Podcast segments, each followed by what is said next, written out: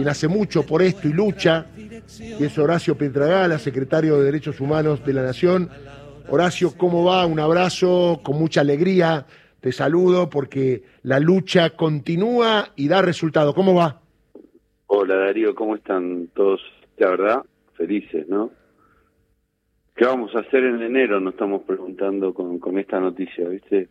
Claro. Eh, después del fin de semana, la alegría del pueblo, de todos y todas, eh, con un deseo muy grande, bueno, ya sabíamos que podía, que podía venir esta noticia y bueno, ayer ya el juez confirmó eh, a, a este joven personalmente y, ahí pudimos comunicar, ¿no? Y la verdad que eh, hacía mucho que no, no estábamos encontrando un nieto y nieta y la verdad que es, es un, un poco una angustia, ¿no? Porque no es que no haya habido casos de presentaciones espontáneas ni, de, ni de investigaciones, hubo más de 400 investigaciones, casi este tiempo, 2.000 presentaciones espontáneas, muchos análisis que se hicieron y que no dieron, ¿no? Eh, por eso también abrimos el programa a través de la CONADI, el programa de identidad biológica, ¿no? que sirve para dar respuesta a todas esas personas también que tienen que ver con,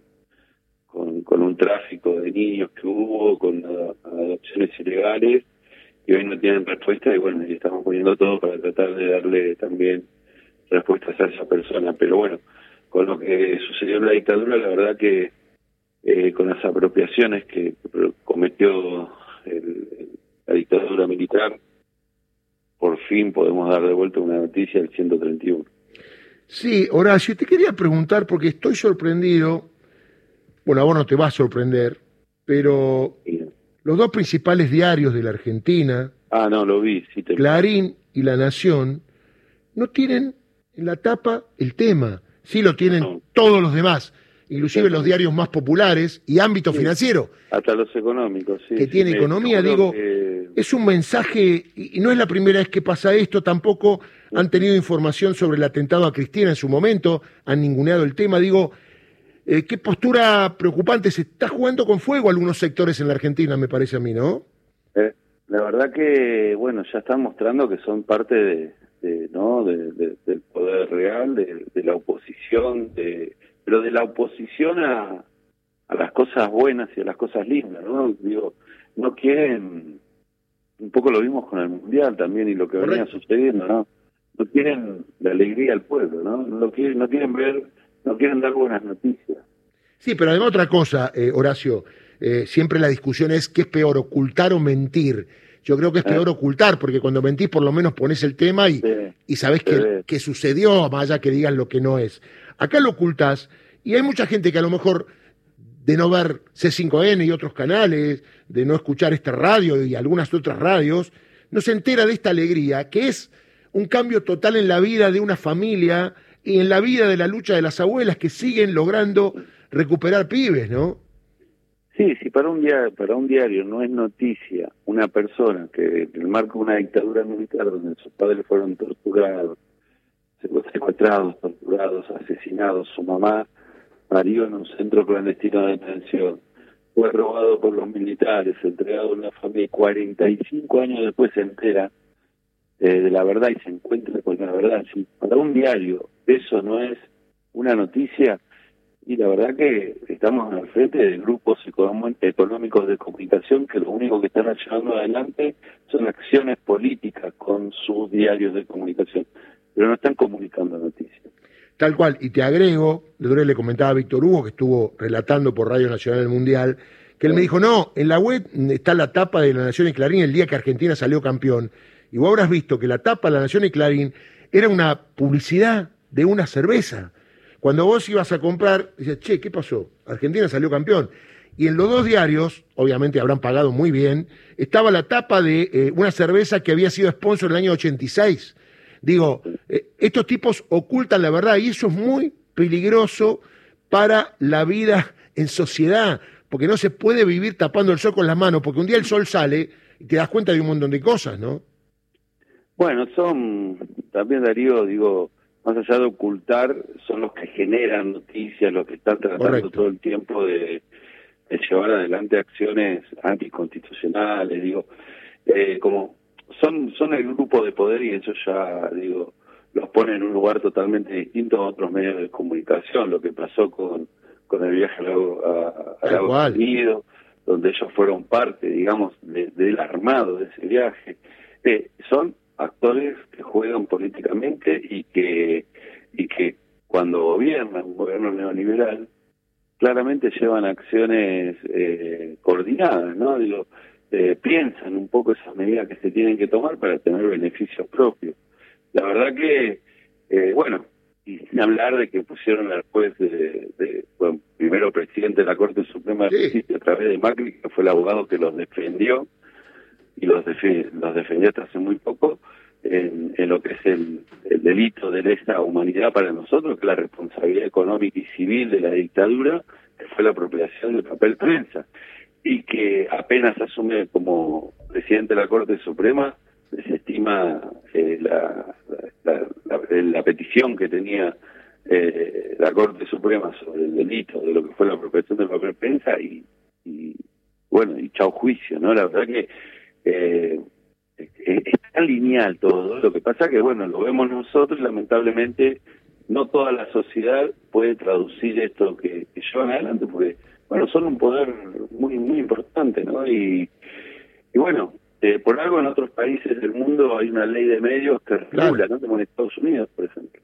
Tanto que citan a Estados Unidos. Horacio, y el otro día tuvimos un ejemplo de la movilización popular más importante de la historia, que fue el pueblo que salió para festejar, porque es un país futbolero, la obtención de la Copa del Mundo. Pero yo en algún momento dije, bueno, esto hay que tomarlo en cuenta, digo, los políticos, eh, los que están en el poder, digo, del poder real, porque el pueblo tomó las autopistas, está bien que era por un hecho alegre, pero digo, habrá que poner las barbas en remojo, porque si el pueblo un día se levanta por otra cosa, y la verdad que no se lo puede parar, ¿no? Me parece que hay que tener en cuenta lo que pasó el otro día en función de cuestiones políticas también para el futuro, ¿no?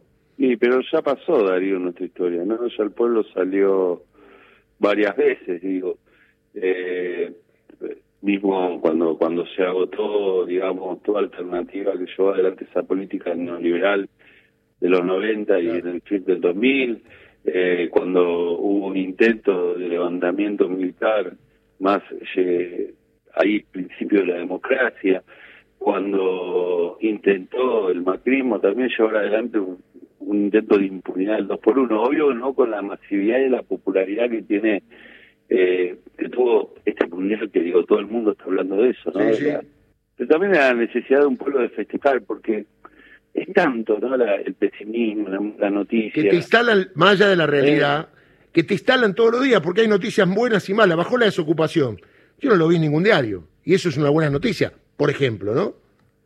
Claro, pero digo, históricamente, ¿no? Eh, están instalando el pesimismo del pueblo, ¿no? digo, eh, los sectores de poder no pueden con un pueblo contento, con un pueblo que, que se den cuenta que, que, van adquiriendo derechos. Pasó en la época de Cristina, digo. Eh, cuando Cristina era presidenta, eh, fue la mayor conquista que tuvo la clase trabajadora en los sectores más postergados de la sociedad y sin embargo las tapas eran eh, la hipótesis de que Cristina mató la hipótesis de la corrupción, la hipótesis de... Digo, eh, viste, es...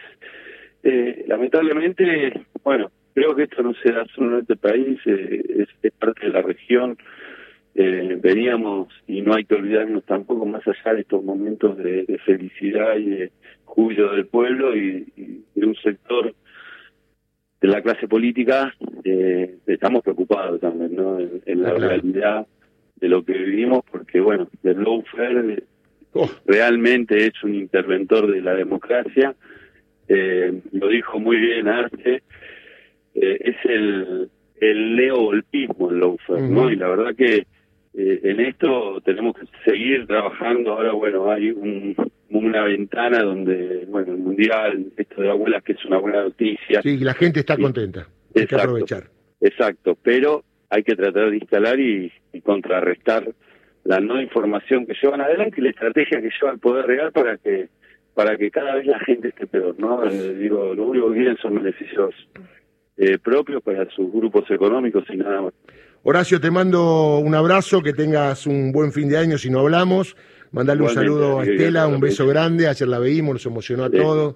Con qué tranquilidad, Estela, ¿eh? Con qué, qué, linda que son las viejas, ¿no? Porque sí. un poco es eso. Mira, yo decía ayer, ¿no? Eh, cuando encontramos un nieto, no solo la alegría por, por ese hombre o mujer que puede recuperar tu historia, sino que el, el ponerle la verdad en la cabeza a esa persona y ponerle la foto de sus padres y la historia de sus padres trae de esa desaparición y de esa muerte a esos compañeros militantes políticos, porque ese fue el plan de la dictadura, ¿no? Que no tienes matarlos, ¿no? Porque cuando no hay recuerdo de los seres queridos, morís en vida, morís en muerte, digo, eso quiero decir, morís en muerte. Hoy ellos están muertos, están desaparecidos, pero están vivos, ¿no? Están vivos en el recuerdo de quienes son sus seres queridos. Y eso es un logro gigante que logran también nuestras hijas.